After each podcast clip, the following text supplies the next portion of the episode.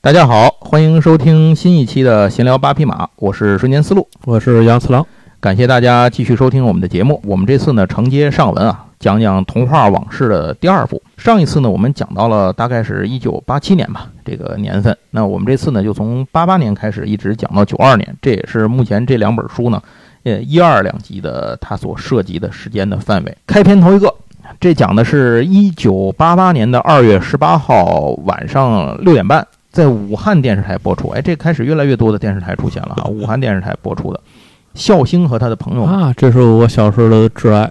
而且这也是一个科普向的动画片。对对啊，先说它是个墨西哥动画片。我知道很多年以后才知道它是个墨西哥动画片。不过它是墨美合作的哦，其实也不能完全算墨西哥。但是好像它是有点墨西哥元素。因为这个主人公这个这个孝兴本人呢，他是一个墨西哥现实生活中存在的人哦，他是一个墨西哥国宝级的演员，叫马里奥莫莱诺。是这么一个人，他生活在一九九一一九一一年到一九九三年啊，这这么这么一个人，他是一个著名的电影演员。这个人物呢，他这个人物的名字啊是这种墨西哥文的名字，可能引进的时候觉得不太好念，所以咱们的译制人员呢就很接接地气儿的给他起了个名字，就叫孝兴，所以就才有了孝星和他的朋友们。每一集呢都是孝星带着他的朋友们，好像是坐个热气球还是个什么玩意儿的。在到处旅行，遍及世界各地，还有外太空。后来还还穿越过，对他穿越到历史过去当中，反正就是我对他穿越那些故事都印象非常深，是吧？他带来了好多不同的什么地理啊、历史啊、人物啊、事件、科技、体育等等等等方方面面的知识。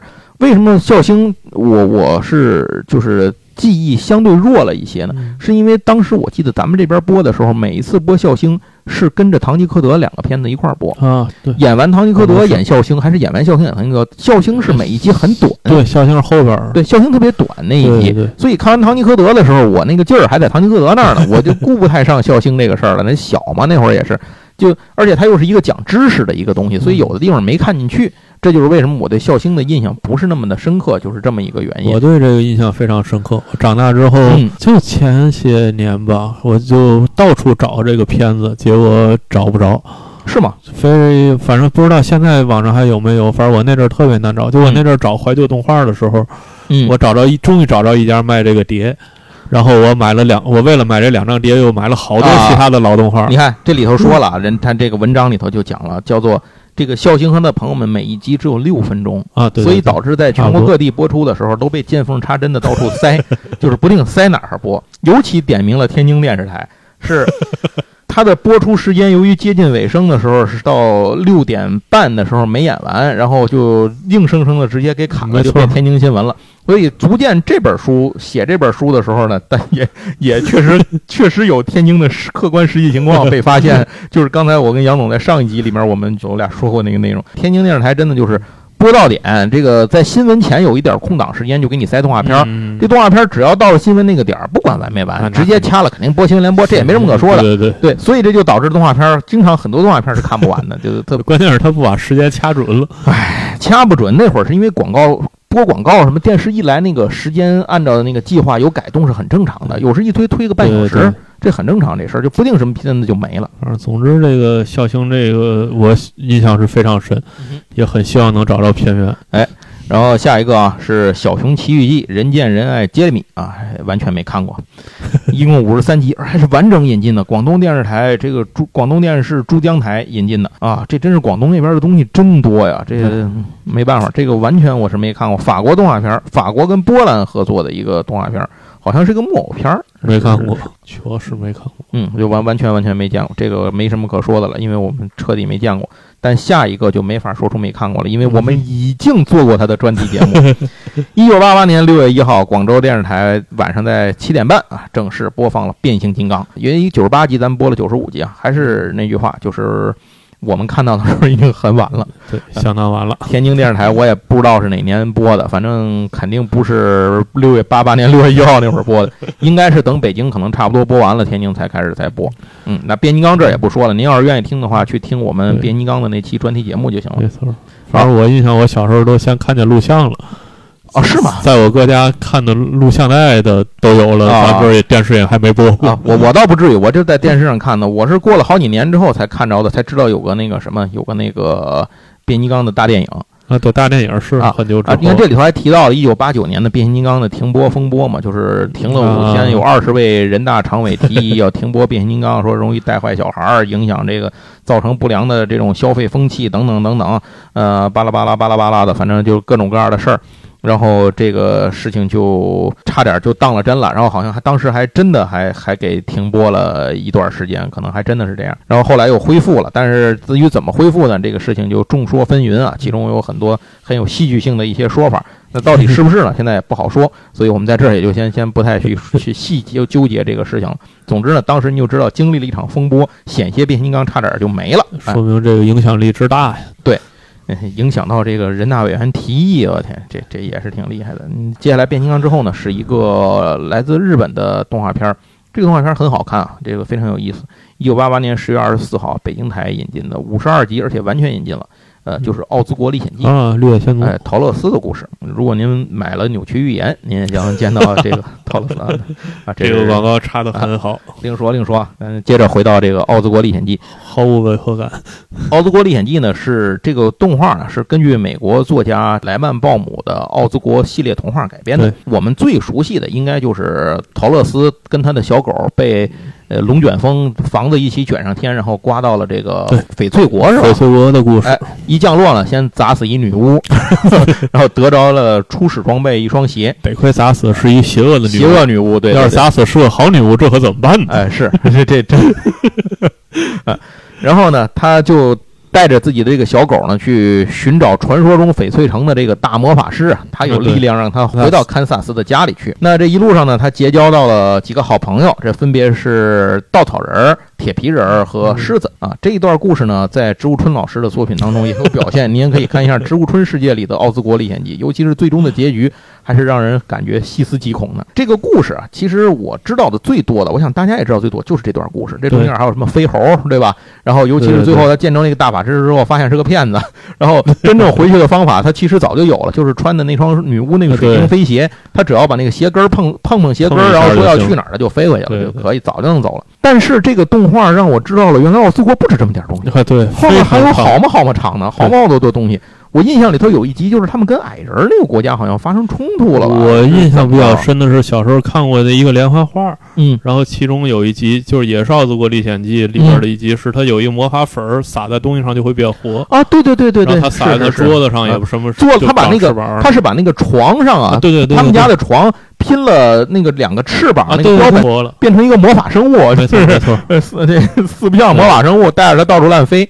我小时候一直很纳闷，这跟着我的翡翠国一点关系都没有。为什么是同一个名字？我一直以为是盗版绿野仙踪啊！我一直以为是盗版书商随便起了一个名字，后来才发现原来不是。我印象深的情节就是跟那个矮人那个国家好像什么有个冲突，然后他们就去想要去救人家，是是干什么的？反正就是要他让他们去从一堆的被变成这个。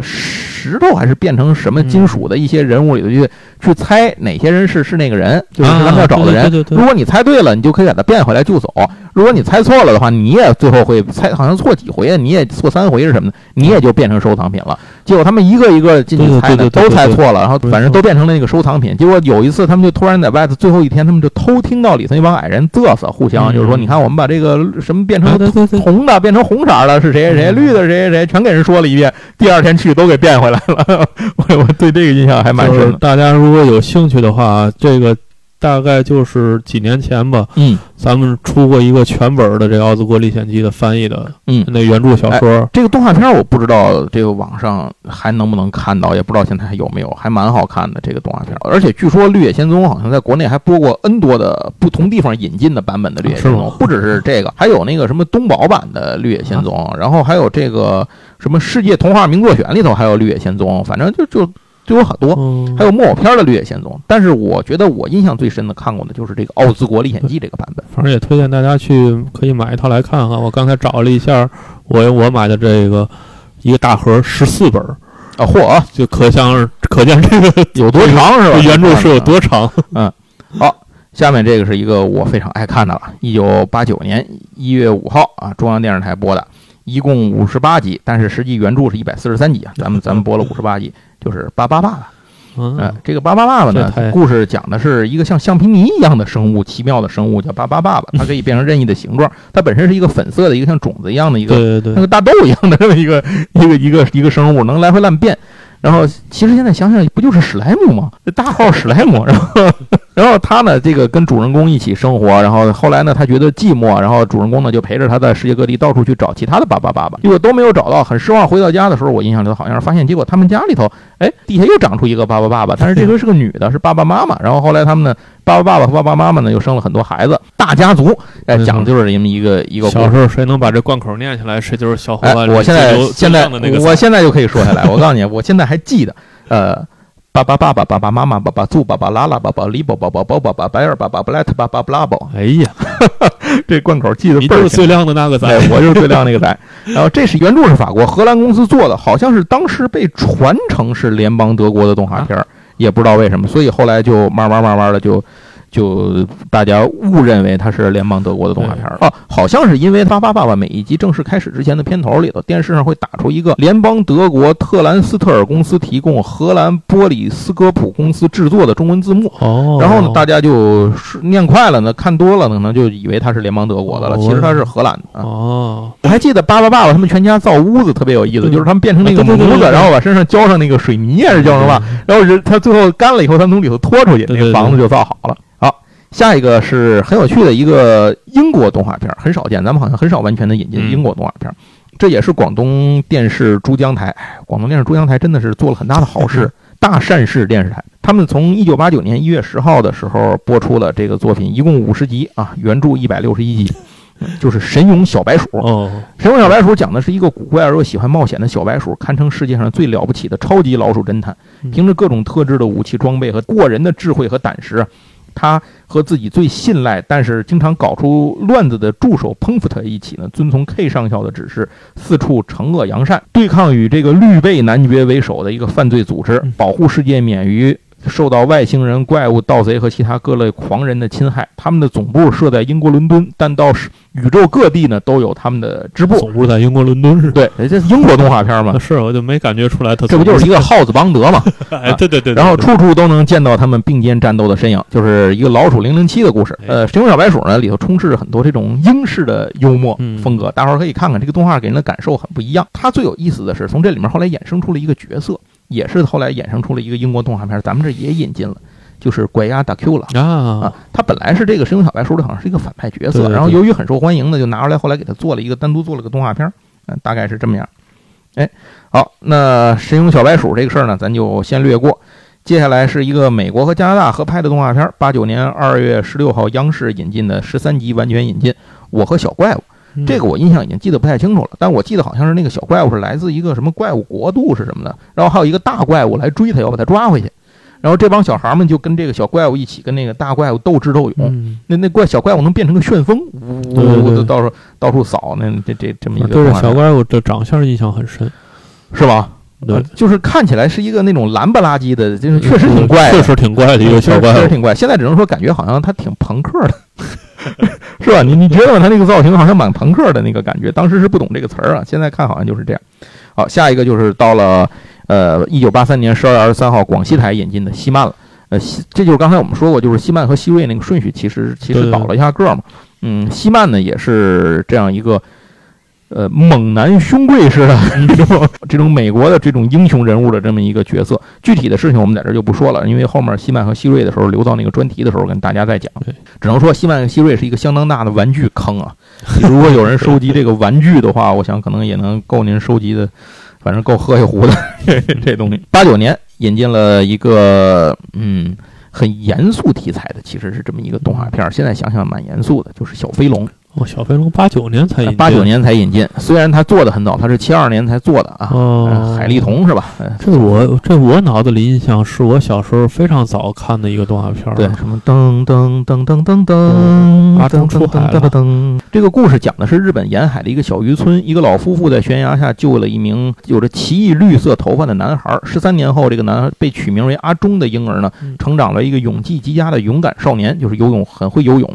有一天，他在海边遇到了一只白海豚，叫卢卡。这个白海豚竟然会说人话。呃，从海豚的嘴里呢，他得知了自己秘密的身世，就是这个惊天大秘密。嗯，没等他想明白的时候呢，已经有巨大的怪兽袭击了村子。为了不连累村民，阿忠离开了从小生活的地方，踏上了那个广阔而神秘的蓝色世界，寻找自己出身之谜的旅程。一路上呢，这个阿忠和卢卡他们还有其他的好多海豚的这个伙伴啊，其他的小伙伴们一起克服了艰难险阻，打败了时时处处想要谋害自己的霍顿人的阴谋。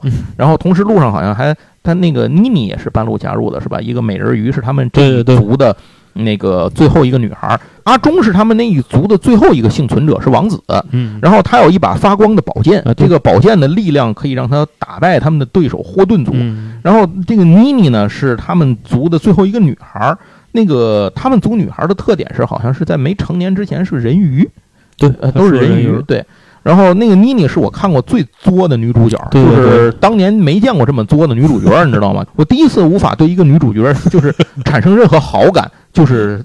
这小飞龙这个故事老太欠了，里头有有嘛倒霉事儿都是他招来的，就就真的是把这种感觉。no 做 no 哎，no 真是 no 做 no 而且这个故事最终随着他们一路打打打打到深海，最终打到霍顿族的神殿。其实最后一集故事发生了一个很大的反转。嗯，我小时候是完全没看懂的，我是后来再看再看才看明白，整个霍顿族其实当初是受到他们这一波人这一族的压迫起来反抗，然后才。那个什么，才才才把他们给灭了族的。他带的那个神剑的能力，就是能够把霍顿族的那个能源给中和掉，让那个能源失效。然后结果他带着那个剑一进到那个霍顿族的居住地以后，导致所有霍顿族人都死绝了。嗯，就是就是这么一个一个事儿。啊，顺便说一下，这个小飞龙也是那手冢治虫的作品。对对对。想吐一句槽，就是那个霍顿族感觉随便抓一个人就特有战斗力，鲨鱼都是小兵，一般都是什么大海怪呀，什么这怪物那怪物。这边就靠人多，全是那小杂鱼们过去跟人拼个。他们最牛逼的是有一个像岛一样巨大的一个海龟，但是那海龟后来还让人给弄死了。让那个混沌族那边给干掉，然后剩下这边就都是一些海豚什么的，就 就没有人就这还把混沌族最后给灭了。我 我天哪，这个简直太牛逼了！刚才杨总最早说那个阿忠来了，就是这个故事里头混沌族那边充当那个哨兵发报机用的那个水母。那群水母只要在遍布海洋嘛，只要看见那个阿忠他们来，他就开始拿那个触手敲那个地面，然后发那个声波互相传，说什么阿忠来了，阿忠来了，就是是这个。啊，接下来说完阿忠这个，就就进入到九零年了。九零年一月二十九号呢，中央电视台播出了一个非常欢快的美国动画片，一共二十八集，原著有五十集。丹佛最后的恐龙，讲的是四个好基友，他们呢到这个古生物化石博物馆参观，然后呢就被一帮高年级的这个就是坏学生嘛给纠缠了。结果四个人他们就只能逃跑，跑到了一个平时不让游客进的一个生物化石区，在那里头呢，他们就不小心掉到一个现在想可能是沥青的那个坑里头。结果那个坑里头结果撞到一个巨蛋，就那坑里有个恐龙蛋，哥几个呢就把那个蛋给撞裂了，里头就爬出一个绿色的小恐龙来。这个恐龙他们就给起个名字叫丹佛，然后他们把那恐龙给弄回去了，一直养着。那丹佛就跟他们一起生活在一个相当于生活在现在都市中的一个都市生活剧的一个，只不过主角是恐龙，哎，就是这么一个故事。这 待会儿还爱弹吉他，我记得那摇滚乐玩味儿好啊。这个我印象是我最后一个，就是每天六点半看天津台动画的动画，所以它肯定不是在天津，肯定不是九零年播的，肯定不是，肯定是比较晚了。这就不知道什么时候播的了。反正这种片长都不太长的动画片，反正大概是九四年、九五年可能是啊，不是说一集的片长，是说那总片长。嗯，下一个是河北电视台引进的，由台湾影视机构来译制的一个片子。我说他那个配音怎么感觉有点奇怪呢？它是国内首播于九零年二月三号，这是《大白鲸》，这也是一个非常具有怎么说呢，严肃向，其实一个科幻题材的作品。全片一共二十六集，完整引进了。它讲的是在遥远的过去啊，世界上存在有两个先进的文明，分别是亚特兰蒂斯和这个母大陆，就是大西洋的亚特兰蒂斯和太平洋的母这个母大陆。亚特兰蒂斯呢，主张的是这种呃军事优先；母大陆这边呢，就主张的是这种和平发展。最后呢，双方就这个开始打了一仗。呃，结果最后呢是同归于尽了，差不多。万年之后，借助行星带来的异变啊，被放逐到宇宙边缘的亚特兰蒂斯大陆重回太阳系。这个时候呢，世界已经咱放就是八十年代嘛，当时差不多，整个世界被笼罩在恐惧的阴影下。这个时候，由木族领导者纳木长老的意志来，就是他那个相当于他那个意志被融到那个白鲸的体内了，所以叫做大白鲸。相当于一个白鲸是个母舰。然后那个里头呢，有一个就是有一个女孩是个机器人，但其实后来知道那是木那个木长老的女儿嘛。嗯。然后她是为了能够活到现代，来解决这防范危机，自愿把自己改造成了一个生物机器人，大概是这样。然后有五个呃少年呢，被命运带到了这里。这五个少年其实是当时这个母大陆最后的五位精锐战士的转世，嗯，带到这儿来。然后他们最终呢和这个亚特兰蒂斯人展开了大战，最终战胜了亚特兰蒂斯。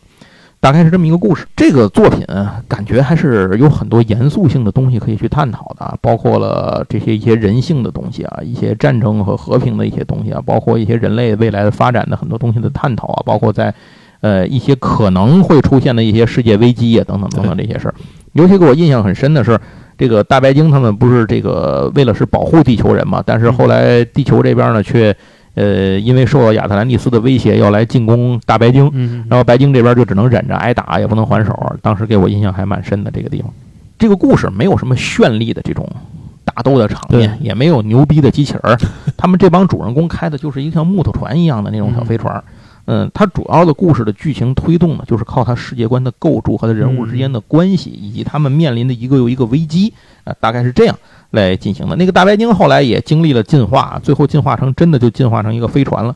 我记得是有三种形态，它是最早是在台湾进行的首播，然后台湾播完以后呢，进的是大陆，在咱们这边呢这个开始播，然后后面首先先是广东台播的，然后接着后来的这个呃其他各地呢开始陆续播出。反正我看的版本肯定是在天津能看见的，我也不知道哪个台。行。大白鲸完了，我印象里头大白鲸跟小飞龙好像是连着播的，就是播完小飞龙播的大白鲸。咱们这边，好，接下来下一个，这个是北京台播了，能看见，咱天津最终没播，没看过。布雷斯塔警长啊，九零年的五月二十八号，一共六十五集，完全引进。银河系深处的新德克萨斯星球生产一种稀有且珍贵的水晶，以致来自不同星球的采矿者蜂拥而至，其中混杂的各色的犯罪分子和星际恶棍，把整个星球搅得乌烟瘴气。不过很快，这个匪帮就碰上了一个厉害的对手，这就是布雷斯塔警长。他有鹰的眼睛、狼的耳朵、豹的速度和熊的力量。这个星际警察为了维护新德克萨斯的和平和安宁呢，布雷斯塔警长和几位搭档一起和这个匪帮邪恶势力展开了不懈的斗争。我看过一些片段，呃，这个片段里头除了他刚才那句台词儿比较熟以外，我有两个画面记得比较清楚。第一个是。这个小镇在平时就是一个西部小镇那种感觉，在对抗敌人的时候，它会变成一个要塞城市。对对，这是第一次见到这样的设定，比 EVA 要早很多。然后接下来还有一个，就是那个马挺牛逼的，那个马能变成人形，就是它能站起来，四条腿，就就是它能站成一个人形那样站，然后掏着枪跟对手对搂，是吧？一堆牛逼的一个马。然后，但是整个故事我没看过，所以我也不知道布雷斯塔警长到底讲的是什么。反正这是应该很一个很标准的美漫式的这么一个。呃，就是这么一个风格的一个一个作品，呃，如果有看过的朋友，可以留言跟我们聊聊，您当时布雷斯塔警长，您 您印象深刻不深刻？反正这个我是很遗憾的是错过了，实在是没有办法。好，下一个是这个这个我完全没看过，这个咱们就一带而过吧。九零年的时候，九月九号，叫做《庞基布鲁斯特》。讲的是小精灵格鲁莫的这么一个一个故事，我我也完全完全没看过，不知道这东西讲什么的。嗯，好像从这个阶段起，好像就开始陆陆续续有很多我们没有看过的作品了。嗯，但再没看过这个也看过，特别收录啊！一九八九年的二月二号啊，这是国内首播啊，是因为它不是动画片，所以它算成一个特别目录被收录的，因为五十二集全播了，《恐龙特级可赛号》啊，这倒播全了。嗯，它虽然它不是个动画片。但是在当时的年代里，默认把它归到了这个片子的剧情里。那会儿不知道什么叫特摄片，什么叫特摄片，不懂不知道，所以那会儿就把它归到里头了。剧中设定的2001年，日本受到了不明来历的超低温和这个超高温光线的袭击，损失惨重。人们这会儿已经掌握了时间技术了，所以当时呢，负责监管各个时间区域活动的这个时空管理局就发现这个源头啊，来自于。七千万年前的白垩纪时代，于是呢，他们这个超级计算机，我记得叫时代之母，是吧？那时代之母呢，就就派遣了他们一个负责的这这个那个时间段的一个飞船，时间飞船叫可赛号，然后到那个恐龙时代呢去探查到底出了什么事儿。就到那之后，他们第一件事就是救了一个外星逃难来的公主，带着她机器人叫阿尔塔西亚公主。其实你现在想想，这不就是靠 o 生那个星球大战吗，是吧？哎，是吧？差不多就是这感觉嘛。然后。这个接着就碰上了追这个公主追过来的这个外星人，就是当时入侵了白垩纪的一群想篡改地球历史的戈德米斯人，就是看着跟大苍蝇似的，那个眼睛倍儿大，是吧？好像是植物星球的人，这个我还真不记得。绿色的吗？好像是有这个。我就记得他们老大那个总监叫扎吉。对对对，以致就是因为他的官职叫总监嘛。所以后来在咱们这边到什么广告公司、美发 美发店的，都出来那帮总监的时候，我脑子里总会想起戈德米斯人。我心想，这不就是一群戈德米斯人跑这当总监的？还真是这这前期那个扎基就是最厉害的人了啊！对呀，到后头后来发现第一部第一部结束时那一集里头，当时不是说有这么一句台词，说扎基虽然被击败了，但是戈德米斯人的阴谋并没有停止。对对对，咱不说这后来那个穿了一个黄袍就叫皇帝了。对，后来好像还有一个就是他们从那个白垩纪打到现代了，那恐龙都跑到现代了，就在东京街头上对楼。而且这里头原来有一点好像没看懂，就是可赛变身的时候，他不有这个人间大炮一级准备，人间大炮二级准备吗？那个二级准备的时候，他其实是在选他的武装和特殊能力。哦，就是可赛是有很多不同的特殊能力和战斗招式的。他是要在那个发射状态之前进行一次选择。我怎么记得每次都是时间停止才赢呢？现在想想，也许不一定都只用那一招吧。我我是实在是不记得了这这个事，但是但是我第一个看到把时间暂停开过开暂停挂的人就是他，就是可赛啊。而且这要说一句，就是可赛这个整个这个作品，它是恐龙系列的这个三部特摄片儿，恐龙系列这个三部曲吧，可能是头一部，然后后面还有什么恐龙战队什么乱七八糟的，是吗？啊。然后这个片子呢，它属于一个叫这个墙内开花墙外红，就是它在日本没多火，对对对，在中国巨火。那会儿我记得小时候能有一个可赛的头盔，那你能在学校里炫耀，这真的是炫耀好长时间。我整个的童年唯一一次跟家长耍赖要买东西，就是可赛头盔。我记得那会儿地摊上卖可赛大保健，但是后来这个大家还是一般为了选择那个头盔，其实头盔戴着老老不舒服了啊，又隔又硬是吧？不是夏天都是冬冷夏热的一个冬冷夏热一破玩意儿。哎呀，现在想想那会儿真哥。可赛将来等那个阿福出了书之后啊，我们会就着那本书专门给大家做一期可赛的专题。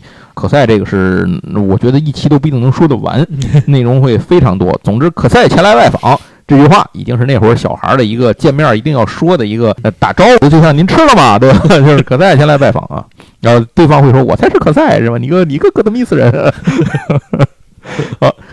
呃，接下来一九九零年的十二月六号啊，这个咱接着回到九十年代，那个插曲说完了。嗯，广州电视台引进呢一共原片一百九十三集，咱引进了六十集，这就是《忍者神龟》啊，咱是引进六十集。对，《忍者神龟》呢是讲的美国纽约下水道的一个废弃的密室里住着一个老鼠人儿，功夫大师啊，他其实是受到了变异的这个影响，把老鼠的基因和他本身是个人融合到一起，就是斯普林特老师。他也是碰着那个药水变的。对，那个药水的那个作用，好像就是说，你你以这个原本的生物为本体，你跟什么生物接触的最多，你就会融合它那个基因。然后斯普林特是因为他常年生活在下水道里，跟老鼠接触最多，所以他就变成鼠人了。对。然后那个忍者神龟这四个小王八呢，是因为他们好像是被主人用那个就冲到下水道里不养了，结果就让他捡着了给养着。对对。就因为跟人接触的最多，所以他们就变成那个人人神人龟。神龟不是，就变成人龟情未了。对对，人龟情未了，变成了这个人形化的乌龟了。这四个乌龟啊，分别是呃达芬奇，然后这个克朗基罗，克朗基罗，然后拉斐尔啊，剩下那个。哎，引起了一些争议，就是紫色的眼罩的那个那个哥们儿，咱们呢管他叫做爱因斯坦。对，童年里头只是没有什么任何的感觉，他就是个外国人的名字。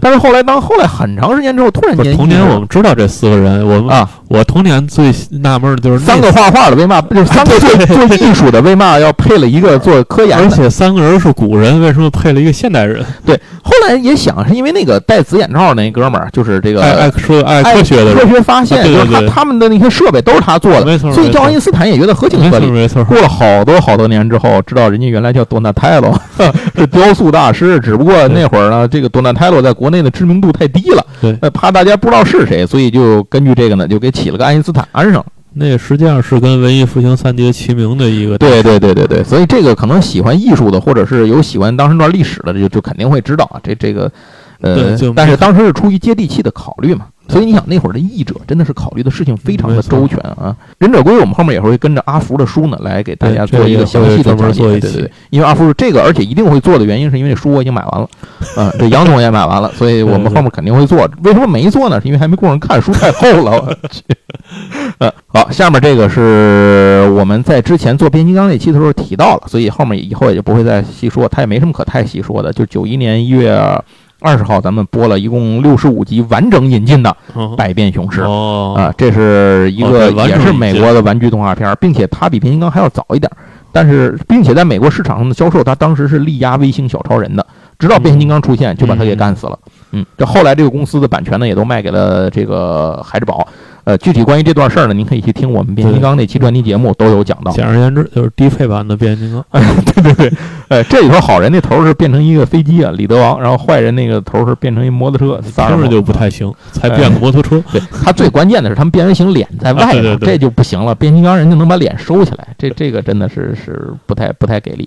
我印象里头有一个人，就是他们这波有一个好人，那波有一个人变成个潜水艇，然后那哥们好像来地球以后巨高兴，说我在那个他们那母星叫哥布特朗嘛，说在哥布特朗没有水，又变成潜艇无用武之地。后 来我心想，大哥了，那你在那为什么会研发出一个没有水的星球，研发出一个潜艇是干什么的呢？啊，人蒙古国也可以有海军嘛？蒙古国还真有海军，是有海军，有个七人海军，那是真事儿。这但是你哥布特朗一个没水的星球，你怎么会想到出现一个潜艇呢？哎，特别神奇。呃，九一年一个大作在咱们这儿播出了，一共播出了一百一十四集的长篇作品《机器猫》，也就是现在的《哆啦 A 梦》。不过原片一共是一千七百八十七集。对，这这集数到现在还在更新啊，还在更新，在出。哎，大长篇呢，至少还在出啊。这个大长篇，不过他那个好像他那 TV 的剧集也是隔几年会出一个新的。这反正现在咱不说了，机器猫后面也一定会做我玩现在还在天天的看这个呢。是吗？还在看呢。那个机器猫好像大家看见的相对比较早的是那个人美版机器猫嘛，然后那个我们在之前节目里有海南摄影美术那其实也简单的提过一次，呃，之后呢我们就会单独做一期机器猫连着藤子 F 不二雄的事儿一块儿一定会做专题的，对对对，这也是一个非常长的。好。下一个又是我们一定会做专题的，而且我本来今天就是想录这个，结果后来临时录了《童话往事》，我觉得用《童话往事》作为一个提纲一样的东西，给大家做一下引导，后面再细录会更好。尾期预告，哎，暂时放在了后头，我们下一期就会录它。这个就是《太空堡垒》。太空堡垒》呢是一九九一年的七月二十二号上海电视台播的，咱们一定是在天津台看的，我记得好像十七频道播的，天津三台吧，可能是播的。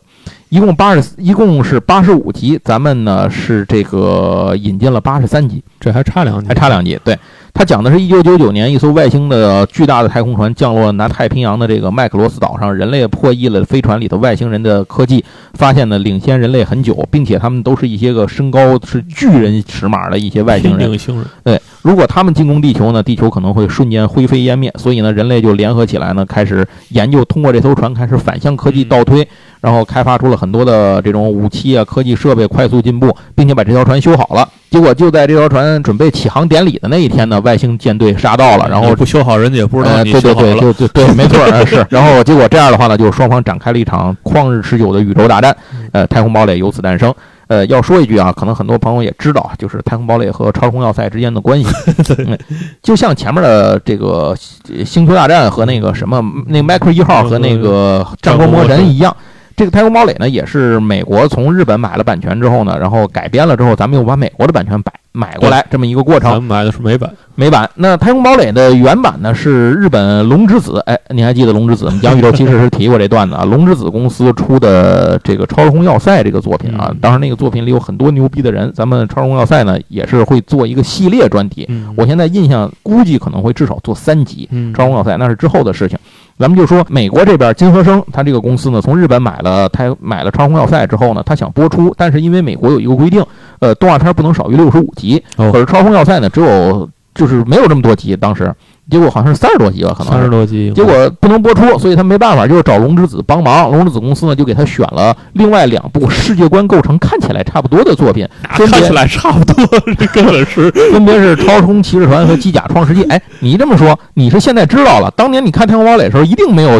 不知就是你可能觉得当时觉得很怪，但你一定不会觉得这么如此质疑到它是一个三个片愣拼的。结果这三个片子拿到美国之后，金和生之后呢，金和生他们就把这个片子重新所有的人物关系以第一部为基础，后面的人都全部改了姓名、姓甚名谁、来自何方、人物关系，包括他们的世界观构架，全都拆散了。然后重要的是里面呢都有一些人物的传承，比如这是那个人的儿子啊，那是他的侄子啊，等等等，这样把它传承下来，明明就是强行的。然后这里头的飞机，重要是它里头的战斗设备，这个战斗的装备都是可三段变形的啊。对，第一代就是最著名的，根据那 F 十四熊猫改过来的 VF 一系列的战斗机。第二代人呢，那个女主角那个 Dana Sterling 呢，她是被设定为是一代里头的那个那个 Max 和 Milia 的女儿。对。然后她呢，带领的是战术装甲小队吧，他们开的是那个自行坦克，气垫坦克。那个坦克能变成人形坦克和自走炮三个形态，哎，大概是这样。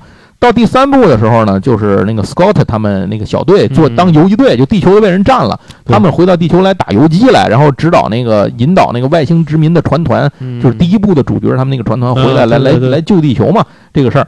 然后大概是这么一个过程。第三部好像主要都骑摩托了，对他们骑的要么旋风车嘛，装备越来越惨。不，他们那个摩托是 他们的那个空降部队的标准装备。然后他们那个在摩托的基础上，他们还有那个战斗机嘛，各种各样的变形战斗机的那个阿尔法和贝塔两种战斗机的那个模式。好，这个就是美，相当于美国人买了日本的三个动画片之后，然后愣给，就是愣给重新编成了一个动画片。论剪辑师的重要性，哎，然后。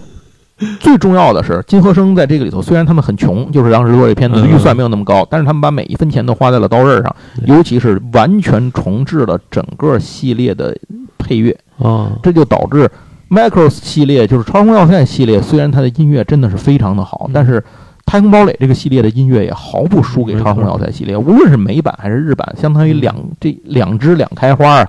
他们的作品的这个音乐配音都非常非常的棒，无论是《超空要塞》那边还是《太空堡垒》这边的这种原声集之类的，我是强烈推荐的，大家可以去网上听一听，我觉得非常好。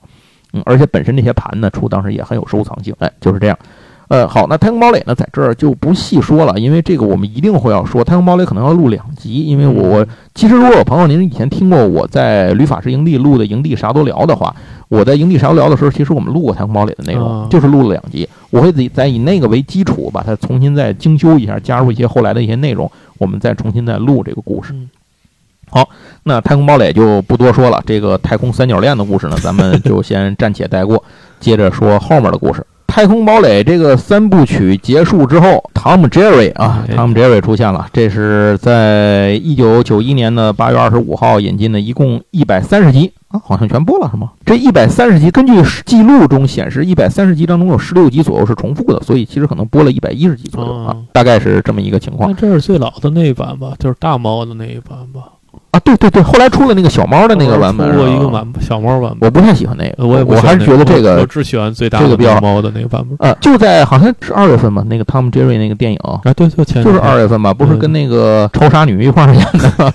呃，其实我后来去电影院，咱就不说这个动画片了，这个没什么可说的，您您都知道。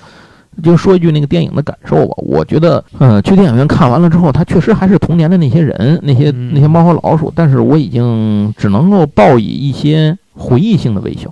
我可能已经没有那种捧腹大笑的那些东西了。应该说那个电影确实做的其实不如这老版的这个猫和老鼠。第一，它加入了真人之后呢，很多东西就不没法那么胡天了。第二呢，就是小时候我看他们哎把这个家里东西气了哗啦一通砸砸坏了，哎呦乐得我嘎嘎大笑。现在我看见他们把人家东西这个旅馆屋东西砸坏了，把别人东西婚礼破坏了什么，我一点都笑不出来。不是，主要这你变成跟真人就觉得对对，我就会我就会 就你会不由自主的我会想到我操，我的生活里会经常遇到这样的傻逼嘛？他们经常他妈的会把我事儿搅得一团糟，我操，然后就就不由得想骂街，然后所以我也就笑不出来。可能就是因为生活改变了人一些东西，再加上这个片子不适合做成这个真人，再加上这个片子本身变成真人之后，他就失去了那个纯动画片的那种那种那种感觉，所以就看。个怀旧吧，我我也不是说这个片子不好。就是说，如果您当时有汤姆·杰瑞的这个童年的话，像我们当时一样看录像带什么的，都笑的都不行了。那会儿天天在那捧个录像带，在那不停的看的这个经历的话，我觉得看一遍电影，回忆一下童年也没有什么，我觉得也挺好的。但是您不要对他抱以太高的期待。还是还是推荐看这老版的动画片。哎，这看动画片吧，太棒了。还是什么时候看什么时候高兴。是是是，汤姆·杰瑞真的是太棒。而且里边配乐简直太经典了，那个配乐会跟这动画的情节完全配在一起。而且他使用了大量的经典音乐，对对，太牛逼了。这是我长大之后才发现。我们的古典音乐素养其实来自于汤姆这人，因为汤姆钢琴弹得非常棒，大提琴、小提琴什么都会，我太牛逼了。好，一九九一年十一月五号啊，这是引进了美国这个飞美讯公司的和派拉蒙合制的这个《星际旅行》，就是企业号。呃，《星际旅行》这个后来我也问过很多朋友，好多人都不记得在电视台看过。我也没有印象。其实这个动画片在咱们这儿播，我最早看《星际旅行》是看过录像带。就是电影《星际旅行》。然后后来看完录像带之后，我在电视上看就是这个，哎，我一看这不就录像带里看的那个飞船吗？然后哦，但是好像角色不一样。后来才知道，这里头他们这条船里头更新换代了好多人，而且这船后来都换过，换了好几条，就都差不多，都长那个样儿，但它已经都不是一条船了。这这都这个，但总之这个进取号或者好像翻译成企业号还是什么，我反正。就是讲他这个这个在太空中冒险的事情，是以这个每一集我记得都是一个船长日志，然后以船长日志的方式来来来讲回忆他们这一集出了一些什么事儿，遇到一些什么乱七八糟的这闲七杂八的事儿，就是这样一个非常美式的一个科幻片。好，下一个天津台没有播过的作品，以前我们是我们这个闲聊八匹马开篇就已经讲过的，就是《圣斗士星矢》。感觉今天这节目就是论天津和广东的差距，引进动画片的差距。一九九一年的十二月二十三号啊，广州电视台引进的，一共一百一十四集，完全都引进了啊。这个小宇宙燃烧小宇宙，具体圣斗士这个内容我们就不细讲了。如果您愿意听的话呢，可以去听我们第一期节目啊，详细讲了圣斗士的诞生的过程，还有车田正美的一些段子。好，那圣斗士呢，就从这儿一掠而过，咱们接着往下说。一九九一年的十二月二十七号，又是广东电视珠江台。引进了六十五集的一部，呃，美日加，呃，法美日加四国合作一起出版的这么这个一个动画片，就是《神探嘎吉特》。哦，《神探嘎吉特》还有日本人的事儿。哎，人家名字叫《奇探嘎吉特》。啊，咱咱们不知道为什么，我记得叫神探嘎吉特，反正叫神探嘎吉。嗯，算算了，不重要。反正那个嘎吉特呢，是一个全身遍布着零零七式的这种高科技设备的一个警探，但是他脑子呢就是二的一塌糊涂。呃，他主要是能成为神探呢，主要就是像小五郎身边有柯南一样啊，就是他身边有一他他侄女是吧？他的侄女索菲和那个索菲养的那只狗就菲诺。然后他们总是会在险境的时候去帮助他，嗯，呃，其实好像好多事儿都是他他无意之中都是他闺女和那狗完成的，对，而且最危险的事儿一定是那狗完成的，每次那狗都在生死之间帮他完成这个问题吧，所以我觉得那狗觉得自己能活下来挺不容易的。然后这个 g a d e t 呢？呃，它最大的特点是手啊腿啊都能来回伸长，然后里头能变出各种各样的机械化道具来。现在想想，如果放在日本，它就是一生化改造人。哦，所以日本人在这里就是这作用是？他日本这个是在参与了出品制作，所以我不知道它具体是什么，因为它也许是只是出版方面的，这就不知道了具体干什么了。这个片子啊，它最早的是法国的一个，好像是一个来源，然后由美国那边呢把它给制作成了这个动画片，大概是这样的一个。呃，流程。那这个故事里头的这个 Gadget 呢，我刚才也说了，他给我最大的印象呢，其实就是他那种全身上下随时能变出来的各种各样神奇的道具，以及给他了事儿了他侄女和那只狗啊啊这个事儿。然后 Gadget 好像是出过电子游戏吧，也玩过。然后 Gadget 那会儿，我小时候那会儿还出过玩具。现在想想，那个玩具是正版，应该是好像是是哪儿出的？福安吗？还是什么？我已经不记得哪儿出了。我买过其中一个。做工非常好，我买的是那个胳膊里头一摁嘚能弹出俩长胳膊来的那个版本。它还有那个是身上那个帽子打开之后里能出一种，一个是腿底下带轱辘鞋的，还有一个是带喷气背包还是什么。一共我见过四个，就是天津贵阳路买的。当时我只买过其中一个。然后盖特本身其实挺贫的，是一个很逗乐的一个片子。有时间的话，您可以瞧瞧看看。接下来就到了这个《怪鸭历险记》了。刚才我们前头在讲《神龙小白鼠》的时候呢，讲到过一次，打 Q 了，打 Q 了。呃，一共是六十五集，咱们完全引进了。一九九二年一月二十号的时候，北京电视台一台播出啊，江苏电视台引进译制的这样一个片子。它讲的是本来《神龙小白鼠》当中的一个吸血鬼的一个，就是相当于是个反面角色吧，是个鸭子，然后很受欢迎，就把它提炼出来呢，做成了一个动画片做主角。这个 dacula 呢是一个吸血鬼，然后他在复活仪式的时候呢，好像是。错把鲜血这鲜血给放成番茄汁儿了，还是胡萝卜汁儿？是放成个什么玩意儿？番茄汁。番茄汁。结果导致他活了之后，复活之后就不会吸血，他只吃素，就是只喝这个番茄汁。一素食主义者。素食主义者，然后也没有吸血鬼那牙。但是，所以他每次他有那个吸血鬼亲戚们到他们来的家来的时候，他就得假装吸血，然后还得戴一假牙，显得有自己是吸血，要不然就会被干掉是。然后生活在一个那个古堡里头，这个古堡能瞬间移动，但是好像每到那十二点还是多少，闹钟一响，那个城堡就就没了，对，就回老家了。所以他们经常会被扔在城堡外头，没赶上，自己想办法回去。这个城堡里除了大 Q 了之外呢，还有一个是他的忠实的管家，就是雨果。是个是个秃秃鹫，嗯对，然后还有一个女佣 Nanny，是个是个鸭子，是个什么鹅呀？我忘了，巨大，那就是倍儿壮那个 nanny，，然后经常是什么小鸭鸭，然后呱跑过来就把那个墙洞撞一洞，然后大 Q 乐看着他说：“你能下次走门吗？” 这个这这个挺有意思，它也是一种非常有趣的这种英式的这么一种幽默在里头。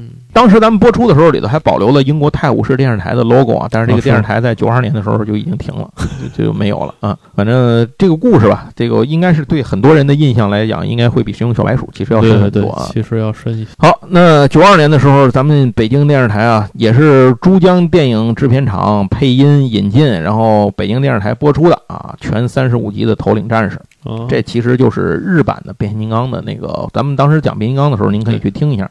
就是变形金刚在 G 一的这个部分呢，后面其实是分成日美两支了。嗯，呃，这个第三、第四部的时候，那咱们好像引进的就是这个日版的。我印象里没记错的话，好像日版的这些角色的设定是大和元邦男机械设定，就是做设计特定高达的那个那个设计师大和元邦男。我这个不确定了，我只是好像有过这么一个耳闻，我我不太确定是不是这样。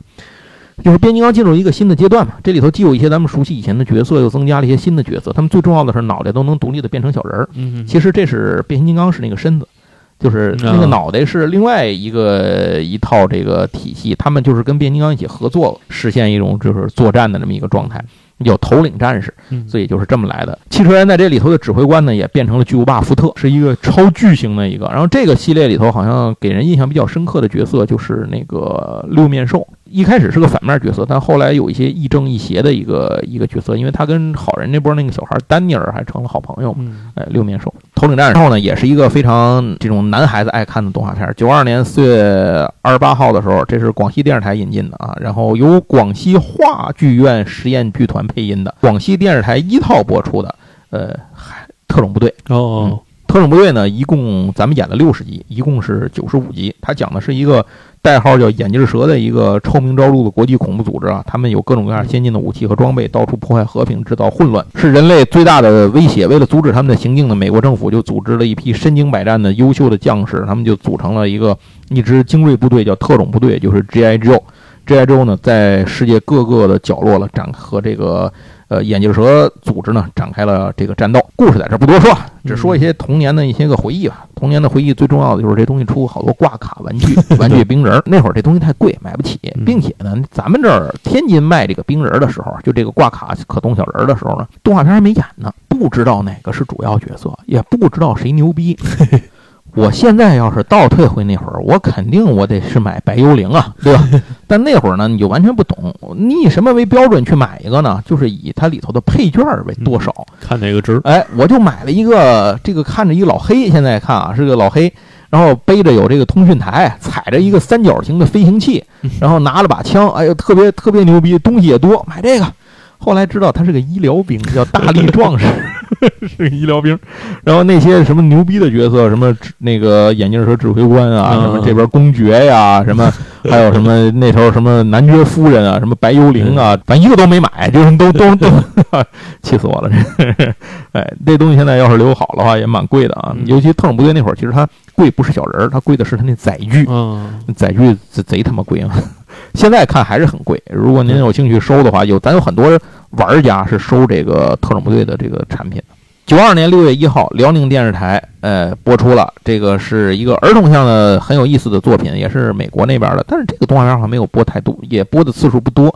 六十五集完整引进的《海底小精灵》，这我小时候很有印象。哎，对，海底主要他演的晚了嘛，咱们这咱们这对对对，你看都都十几岁了，小孩就开始看。他讲的就是一群小精灵生活在海底。就是海下的世界，他们最大的特点是脑袋上有一个呼吸管儿，对，哎，然后他们养的一个宠物，有一个宠物是个小章鱼，特别有意思。我记得里面有一个叫做嘟嘟的一个这个海底小精灵，它是一个野人，好像是那种，后来被就是在野外的那种，后来被他们给捡回来。它就是特别特别彪悍，能打那种。它长脑，它不会说话，但是它脑袋上长了两根管儿。啊，对对对，是吧？然后这里头我记得还有什么小红星啊什么的，还有一些其他的角色，但是具体的事儿已经不太记得了，只记得当时看这个片子觉得还挺好看的。呃，可是这个片子好像演的次数也不多，演了演了，我就看着过一次。嗯，我不知道后来是不是哪儿还重播过，就是仅说天津来讲，我不知道哪儿能看到的台是不是重播过。我所以我没看齐。嗯，我这个完全不知道它它里头的这个最终结局是什么都不知道。呃，一九九二年八月五号，这个结局我知道，这我彻底看了，而且看了不止一次，起码看了有三四遍《天空战记》啊，哎，伊姆拉萨是吧？后来知道了《天空战记》里头这个人家每个人变身的口诀呢，当时都是不一样的。咱们这儿演的时候，第一位了好配音，第二位大伙儿嫉妒呢，都把它给改成伊姆拉萨了。呃，《天空战记》后面细说，我们会专门讲《天空战记》，是一定会专门讲的，因为它在日本动画片历史上呢，也是一个很重要的，并且它也是龙之子公司制作的。龙之子将来不一定单做吧，但是肯定会讲到这些，像《超空要塞》啊，讲到《天空战记》，我们会拆着零零散散的把龙之子给大家整个介绍一下。龙之子真的是诞生了很多的牛人和牛逼的作品。从这儿知道的八部天龙啊，对，其实，在按照顺序上来讲啊，这个。就是《天空战记》是在那《宇宙骑士》之前做的，而且对，就是刚才杨总说这个，没有《天空战记》，我可能就会很晚再了解印度神话的体系了。因因为《天空战记》让我去查了印度神话是怎么回事，这批人干嘛？一开始觉得天龙八部八部众，这一定是最牛逼的，后来发现不是，他们就是一群中层的保安干部，这种感觉就是专门负责打斗的，是吧？另外一个关于印度神话的东西，可能大家会了解的另一个来源就是圣传了。啊，对对，那那就是另外另一个所说。看完了《天龙战记》之后，去看了金庸的《天龙八部》，以为有关系，后来发现没关系。行，这个龙之子公司啊，除了刚才咱说的《超空要塞》什么乱七八糟之外，上次我们也说过，他还做的那个时间飞船，在那也演过，就是那个大甲虫一样的一个飞船，还有那个赛车手，就是马赫五号啊，那马五号就是一个白色的赛车，上面一溜按钮，它每一摁一个按钮，那车就有一种功能，什么弹跳啊、喷射什么的，还记得那个吧？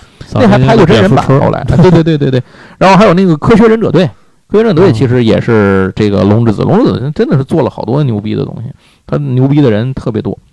好，下一个，下一个是它又是一个特别收录，是这个童话往事里的一个特别收录的内容，就是《小熊花斯比历险记》。啊啊，哎。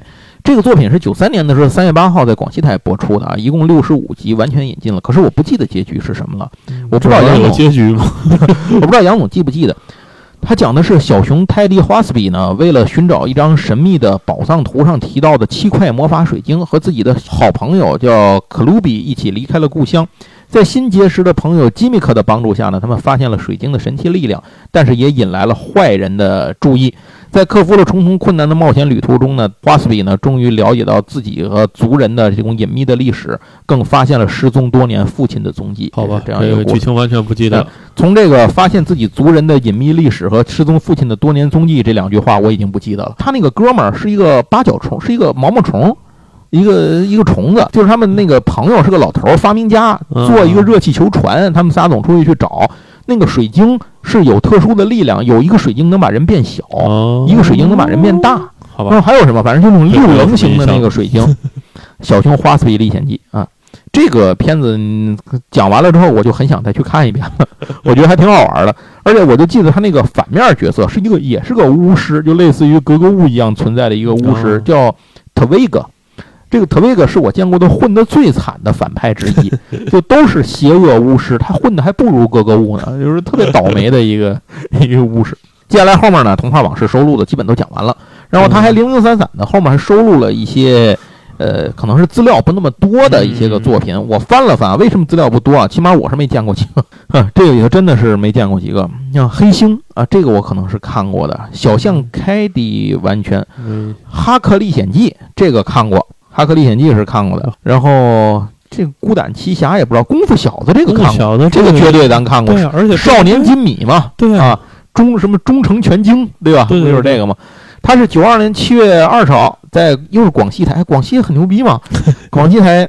引进的二十集完全引进，讲的是大林寺的师傅老师傅为了寻找古书中记载的全经，千辛万苦，终于见到了一位身手敏捷矫健的少年，叫金米。金米心地善良，悟性很高，和他和他的师兄们一起学习武艺，伸张正义，终成一代拳师。这个是根据日本漫画家那个呃钱川刚在八三年的同名漫画改编的，所以这个是有漫画的。这个漫画好像还挺长的，比这个动画的故事长。啊，对对，长好多。是因为这个动画片第一次改编的时候呢，出了二十集就被砍了啊啊！动画遭到腰斩，对对对，时运不济也，没有办法。呃，然后在咱们觉得好像突然就没了。在在咱们这儿播出的时候呢，这个。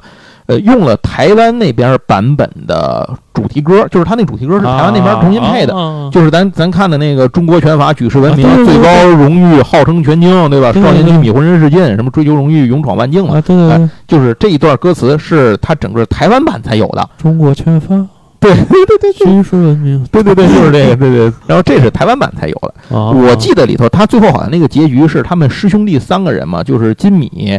老周和那个叫什么金刚，他们三个人分别代表是龙虎鹤嘛，三个人，结果三个人一场大战把那个大林寺也给毁了。但毁了之后，后来反正在那个老方丈的那个指引下，结果他们就认识到自己的自己的一些一些正视了自己的一些个要该做的这个责任嘛。然后大家也重拾友谊，然后反正就是。反正就是打了一通荷尔蒙也释放了，就干脆就拉倒吧。然后大伙儿一起动手重建大林寺，这个故事就结束了。所以这么看来，这个动画那个草草的结束就是被腰斩了。是的，嗯。然后一九九二年的功夫小子，呃，接下来后面这些好像又有很多我没有完全没有看过，呃，但是这个看过，有一个一九九二年十月十四号云南电视台播出的，呃，机器人警察。其实呢，这个就是机械机械警察，就是墨菲嘛，就是。电影火了之后的机器动画片，一共十二集，咱都引进了，是《机器战警》的动画版本啊。这这个《机器战警》就不说了，《机器战警》您您回来自己看看吧。我们以后如果要讲这个老的这种录像带或者这种引进的片子的时候，呃，《机器战警》应该是跑不了，会讲一讲的啊。然后接着往后翻啊，看看还有什么。呃，后面这些我好像感觉怎么这么陌生呢？这些都没有看过啊。有什么？童话选什么乱七八糟的，这些都没看过。行，那咱们就说到这儿吧。其实到这儿为止呢，这个两集啊也都给您讲完了。这两集您看我们讲的这么快，都不喘气儿一样的讲，其实大量的资料没有提到。对，这相当于这一个故事吧，可能比如说它有二十页，我可能也就讲了这个三分之一页就提过去了。您就想我们差了多少东西？书有多厚就知道了。对对对，这个书掉脚面上能把脚面砸骨折了，我估计就就得这么厚。要不说对得起人家做了八年整个这个资料。上集其实一共是内容是三百五十页，还不算前后收录的各种各样的海报啊什么的这些个内容。然后下集呢也是非常的厚，好像一共是四百三十六页。嗯，然后呃里头收录的这些内容，您就想想，两个加在一起，这也就是得有八百页的八百页的东西了。还有大量的海报、插画等等等等这些东西没算成页面，这有多少东西？呃，据说明年。要如果可能的话，明年可能会出这个的修订版。嗯，然后三四两集也在制作当中。呃，我在录这个节目之前特意问了一下阿福，我说这两本有没有可能在今年出？阿福很。果断的告我是不可能的，啊，做不完，嗯，毕竟前两集都做了八年，你看他这个资料工作，而且他们都不是专业干这个，没错，他们是用业余时间来创作，嗯，所以我们在这儿也是再呼吁一次，如果您喜欢这个东西的话，我建议您去买正版的，一定不要在网上买那个缺德的盗版玩意儿，跟我们这个同年代的人就是。收藏一份还是很值得的。对对对，你就当是给自己的回忆买个单，买个正版的单，对吧？完全是自己的回忆。也对得起阿福他们，真的是费了那么大劲，用用八年多的时间来做这么一套书。好，那童话往事呢，我们就给大家聊到这儿，相当于是我们的一个总纲一样的一个一个东西吧。里头的很多东西，可能我们就是这个浅浅的谈到就完了，您就可以开始催更了。对。然后浅浅的谈到有些东西呢，可能我们就会后面展开变成内容，当然不可能全都变成内容。总之，如果您对它感兴趣的话，还是那话，买本正版看一看吧。那非常感谢您的收听，也再次感谢阿福和他的朋友们能做出这样一套书来，我们也很期待后面他们新的作品。那我们这一期的闲聊八匹马就到此为止，谢谢大家的收听，拜拜，拜拜。